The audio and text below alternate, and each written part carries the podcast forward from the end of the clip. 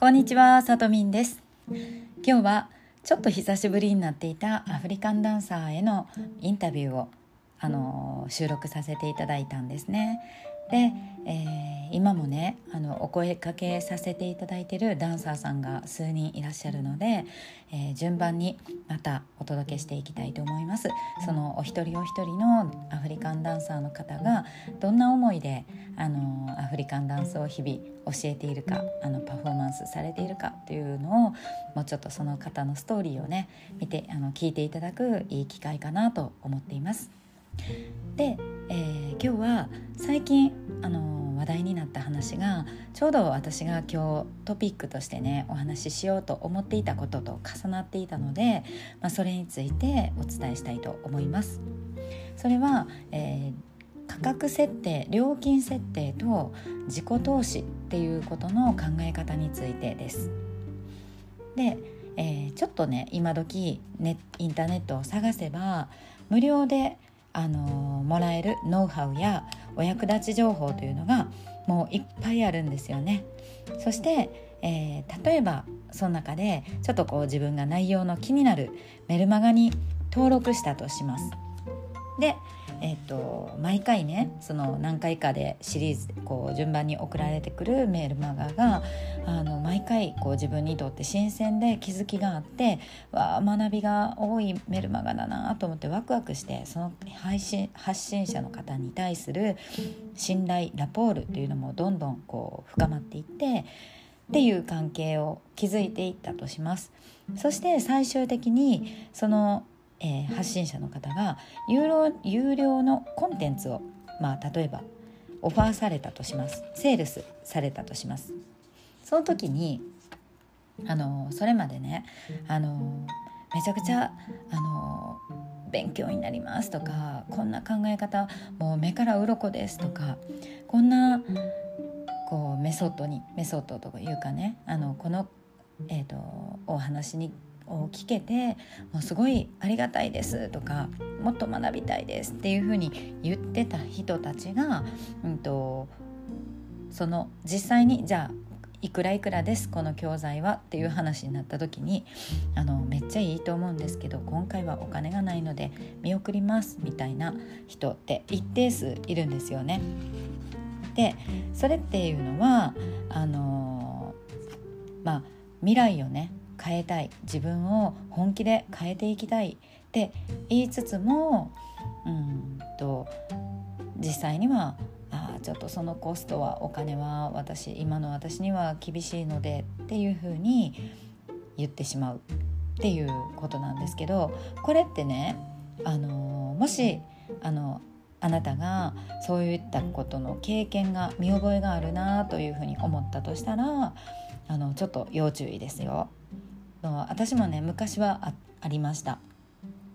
やっぱりあのお金っていうのはあの心と直結してるんですよね。だからあのその金額を払うっていうことで必ず、えー、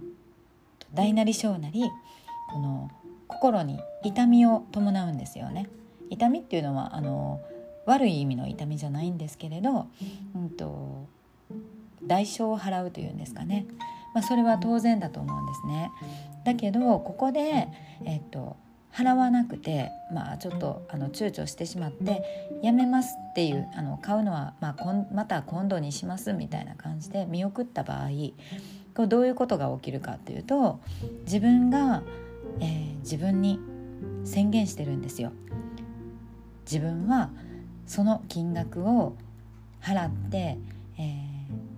学ぶっていうことに対する値する人間じゃないという、あのー、もうちょっと言い換えると将来それは自分自分はその金額を稼げない。その金額すら稼げない。その学んだことから自分がそれその金額をすら何ていうか取り戻せない。元を取れない。みたいに宣言している。自分自身に宣言している。それは行動という形なので非言語のアファメーションなんですね。要は、えーと、一番強力なアンカリングなんですよ。自分に対して、えーと、私はこれを買う価値がない人間です。このこんだけのお金を払ったとして私は将来にそれをあのそれ以上の稼ぐことを稼げるとは思えませんというふうに自分で宣言してしまっているということですねだからこれっていうのは自分のセルフイメージに直結していて、えー、自分っていう人間はこうこれに値しない人間なんだというセルフイメージでどんどん自分を小さくあの小さく見てしまうっていう風な枠組みを自分で作っちゃうってことですね。これすごいあの良くない傾向なんですよパターンなんですね。でそれを知らず知らずにやるっていうことがなおさらこう痛いわけですね。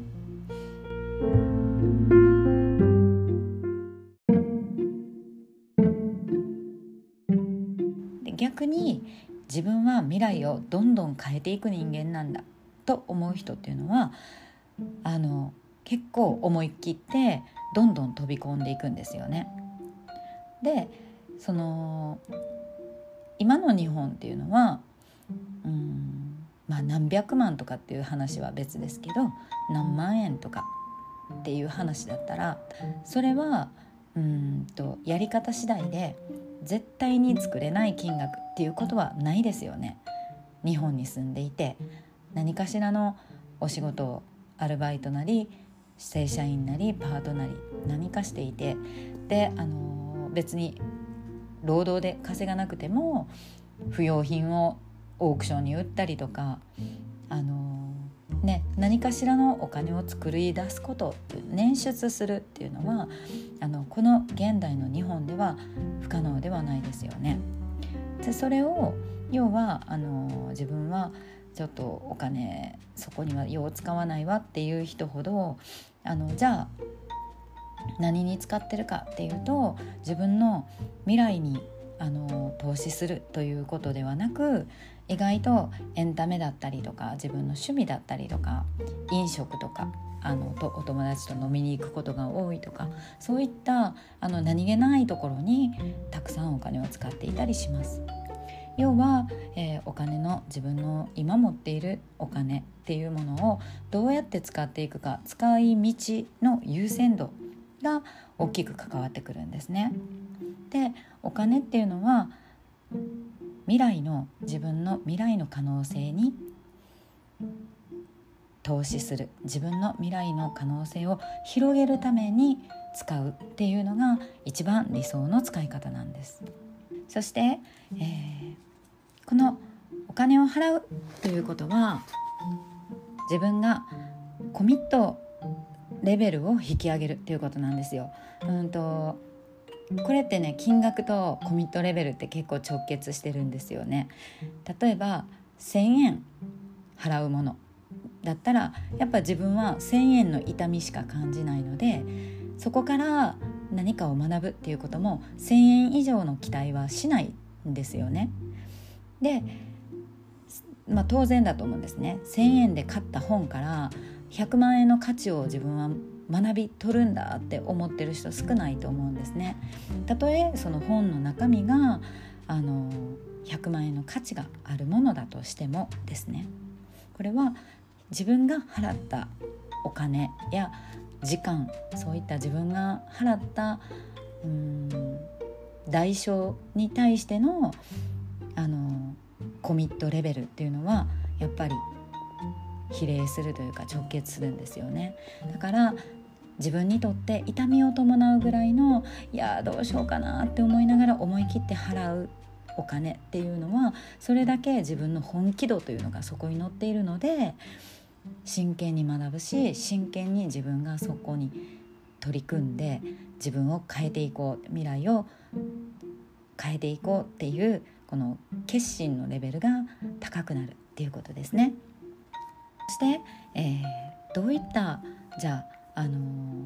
ものに学びにお金を使うかっていうことなんですがこれも、えーと一つはこの情報の中身どういった商品なのかどういった教材なのかどういった学びの内容なのかっていう中身とあとその講師の方が例えば実績とかあのいろんな数字で表してらっしゃるものとかっていうものだけで選ぶんではなくて、えー、その販売してる人がどんな人なのか誰から買うのかつまりその人とこれから関わっていくっていうことが自分にとってその人間関係に投資していく。そういう意味が大きいんですね。だから、えー、とこれが自分にとって未来側にいる人未来側に集まっている人コミュニティだったらそこに飛び込むことで自分のエフィカシー上がっていきます。セルフイメージどんどん上がっていきます。そういう人たちに触れて自分の考え方やあの価値観などをその人たちとブレンドさせてどんどんどんどん自分をこう自己変革していくことが簡単にできていくんですね。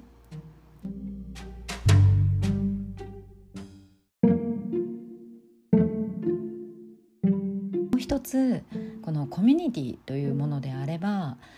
その主催者の方が自分を含めですけどどういう人にオファーしてるのかどういう人を集めようとしているコミュニティかっていうところを見ていくのもとても大事です。それは、えーと、注意深く見ればすぐわかるんですね。その人が例えば広告なりプロモーションのその文章文面なりにどんな言葉を使っているか、えーと誰でも稼げますとかなんかあの何々クリックですぐにどうのこうのとかなんかこう目先にね人参をぶら下げるような話をこう煽るようなそういうことを言ってるコミュニティのオファーっていうのはまあ言ったらこう依存体質の人が集まってきたりするんですね。これっていうのは自分がそのコミュニティに何か参加する有料で参加する飛び込むっていう時にも自分のがこれから関わっていく仲間になっていく人たちっていうのはここにどんな人が集まってくるんだろうっていうのは結構大事なのでそこをしっかり見ていくべきだと思いますね。なので自分の未来を信じているなら有料っていうことにこうおじけづかずにぜ、あのー、これぞと思った時にはしっかり自己投資をして未来の自分に投資をしてしっかり学んでいくということを推奨します。その学びっていうのは一生自分を支え続けてくれてなくならないし自分の血肉になっていくものなんですよね。で最後に、えー、講師販売者として自分が売る側にいる時の考え方として私が思うのは、そうやってこう応募してきた方、まあ、あの申し込んでくれた人っていうのがいろんな自分の中の、まあ、経済的な時間的ないろんな葛藤を乗り越えて、まあ、私を例えばまあ私を信じて飛び込んできてくれたということだとしたらその集まってくれてる人たちへのもう最大限のリスペクトと同時にその、えー、自分のコミュニティを最高の場というふうに提供するっていうことの自分のすごい大きなコミットメントというのが生まれるんですね。ということだから自分にとってその販売する側にとってえっ、ー、と何て言うんですかね参加者の人がこの値段だったら高いかなとかこのもうちょっと安くした方がいい人が集まるのかなとかっていうふうにこう迎合するんではなくって自分にとっても納得のいく値段設定